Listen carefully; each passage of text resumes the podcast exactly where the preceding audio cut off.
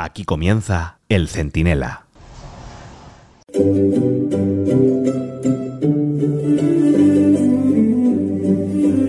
Estamos viviendo en directo la nueva fase del golpe de Estado moderno que para ser presidente Pedro Sánchez perpetra por fases.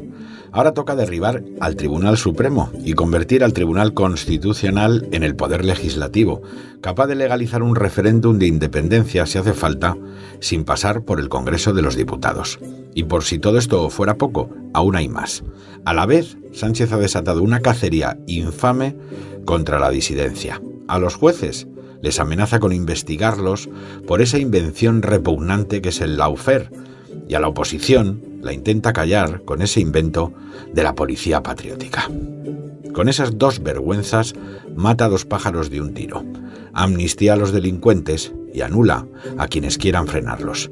A ellos, a Puigdemont y a compañía, y a él, Sánchez, el jefecillo de la Cosa Nostra, que convierte a España, poco a poco, en una república bananera. Soy Antonio Naranjo, esto es el Centinela en el debate, y si Sánchez no ordena nuestra detención, en un momento se lo explico todo.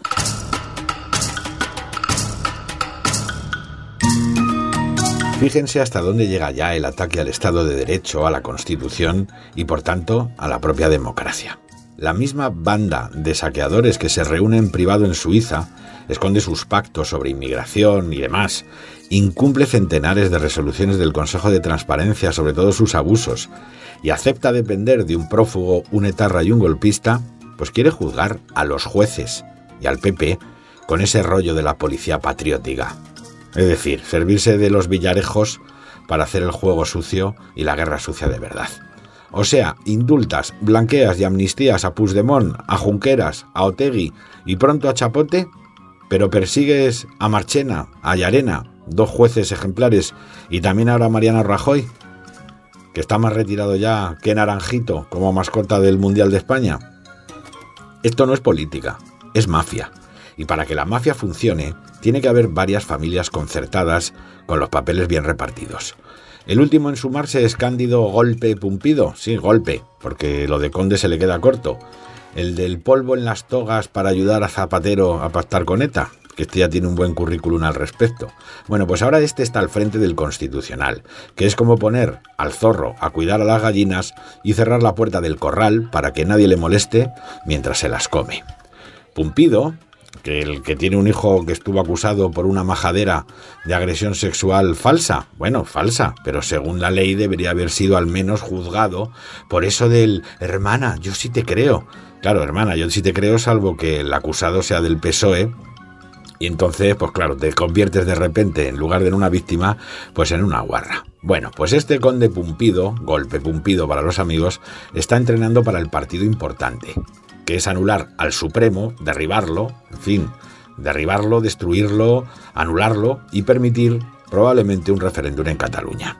Y para calentar en la banda, pues ya ha enmendado al mismo Tribunal Supremo con el Rastas este, el tal, como se llame, el diputado este que era de Podemos, de Sumar, que no lo pueden ni ver ni ellos, ni lo vota ni el Tato, que fue además, en fin, condenado por darle una patada a un policía. Bueno, pues este, Conde Pumpido, está calentando en la banda con, con el Rastas y con Otegui, lo cual es increíble. O sea, el Tribunal Constitucional no es de superior jerarquía al Supremo, se pongan para arriba, para abajo. No es un órgano de casación ni cuarta instancia, y no puede redactar sentencias alternativas.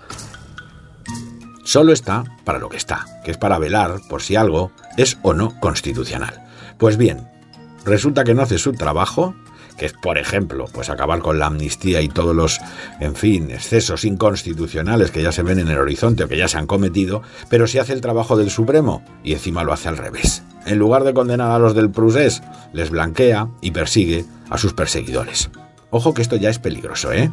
Como no pueden conseguir que las instituciones les den la razón, o las colonizan, o las derriban, o se inventan funciones inexistentes en las que sí controlan. En aquellas que están ahí de estricta obediencia sanchista con el tezanos de turno, ahí sí, que hagan ustedes lo que quieran y les damos competencias que en realidad no tienen. Y mientras Golpe Pumpido hace de las suyas, el presidente del gobierno se va a Davos a dar lecciones a la humanidad. Vamos, de democracia, de medio ambiente, de economía. Como si fuese una mezcla de Gandhi, Adenauer y Kennedy. En los últimos años hemos demostrado que es posible generar riqueza y mejorar las condiciones de los trabajadores al mismo tiempo. Hemos subido el salario mínimo un 54%, hemos ampliado los derechos laborales, hemos reducido la temporalidad, la desigualdad y la pobreza y hemos creado más de 2 millones de nuevos empleos y al mismo tiempo hemos crecido por encima de la media de la eurozona y de la OCDE. Pero bueno, ¿se puede tener, de verdad que no sé cómo decirlo, más cara? España es el país con más paro de Europa, con el mayor incremento de presión fiscal del mundo, con la peor pérdida de poder adquisitivo y con la implantación de un régimen feudal que esquilma, sí, esquilma, confisca a los sectores productivos para mantener a los clientes electorales de Sánchez. ¿Y se va a Suiza y pontifica? En fin, no puede salvar a España, pero se ofrece como salvador del mundo. Como le tengan allí tan calado como aquí, su futuro no va a pasar del de reponedor en un hipermercado.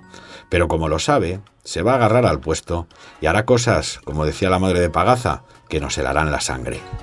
Quien no se dé cuenta del órdago que Sánchez ha echado y piense que esto consiste en esperar a que escampe, perderá la partida. Y que luego no venga con lloros, ¿eh? Porque estos están locos, van armados y no hacen rehenes.